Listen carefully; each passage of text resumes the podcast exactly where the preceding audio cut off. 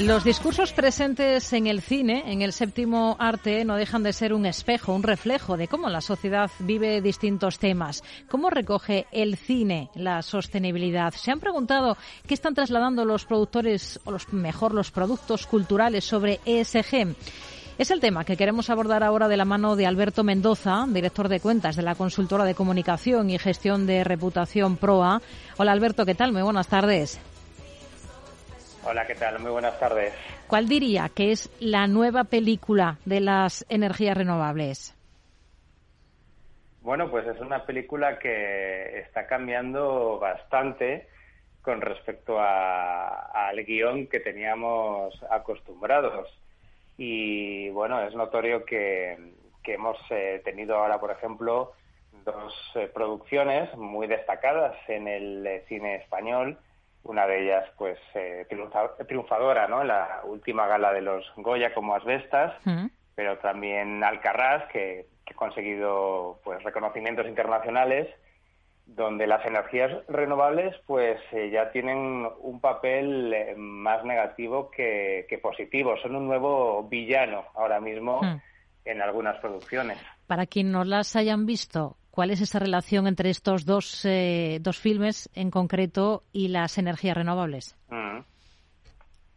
Bueno, pues eh, sin desvelar mucho del argumento para quienes todavía eh, tengan oportunidad de, verlas, en, en, Alcarrás, por ejemplo, pues es una, es una película que muestra pues cómo llega un proyecto, en este caso es una instalación fotovoltaica eh, pues a una, a una zona de, agricultura, en este caso de fruta, y bueno, pues hay una familia que tiene que, lidiar ¿no? con, con, este, con este nuevo negocio donde antes se plantaban melocotones, ¿no? Y en las vestas, pues es eh, la resistencia eh, también de parte de, de, una aldea gallega a la instalación de, aerogeneradores por parte de, una empresa internacional que detona un conflicto bastante importante y que además se basa en bueno en algunos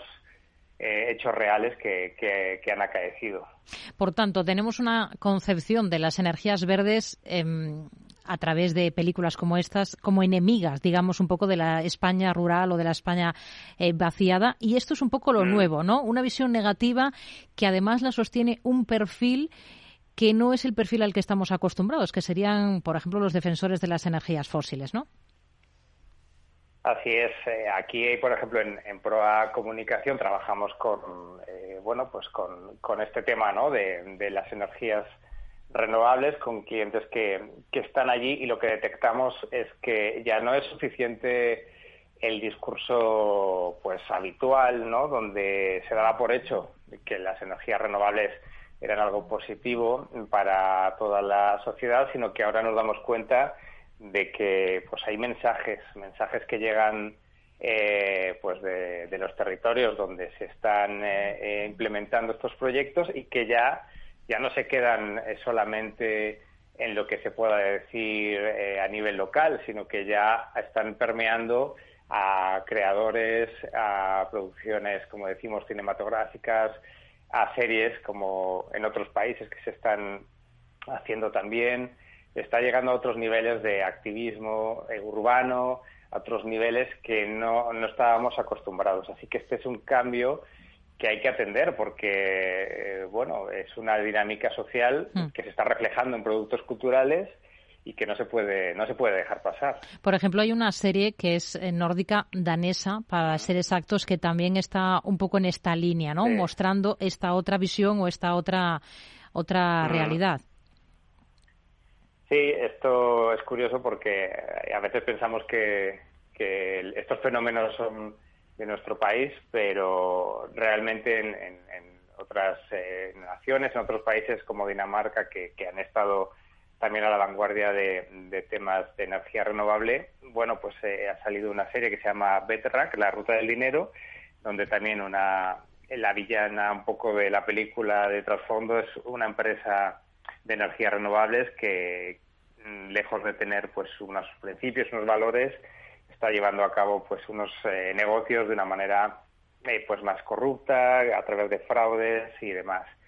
Entonces, bueno, es algo que está pasando también fuera de nuestras fronteras y que nos exige, bueno, nos exige, aparte de atención, pues mm. eh, elaborar también, ¿no? Un discurso mm, que pueda atender estas eh, preocupaciones, innovar también en la, en la comunicación y atender eh, pues también demandas eh, de las personas que se, que se puedan ver afectadas mm. por, por, estos proyectos. ¿Las empresas españolas diría que están sabiendo manejar la comunicación de la sostenibilidad mm. o hay todavía muchas carencias?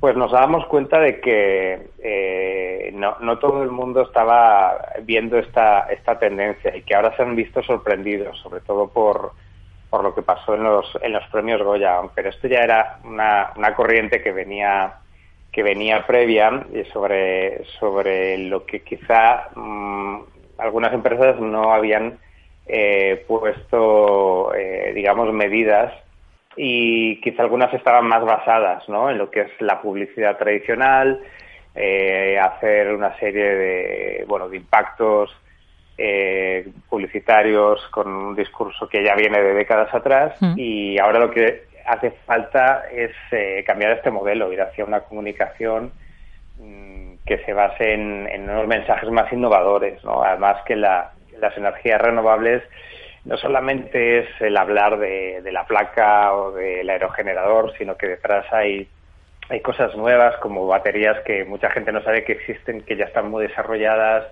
todo un trabajo de digitalización, un trabajo de tecnología, un trabajo de, que puede posibilitar también la reindustrialización, es decir, que se están olvidando muchísimos temas que son muy interesantes a la hora de contar, de comunicar. Mm.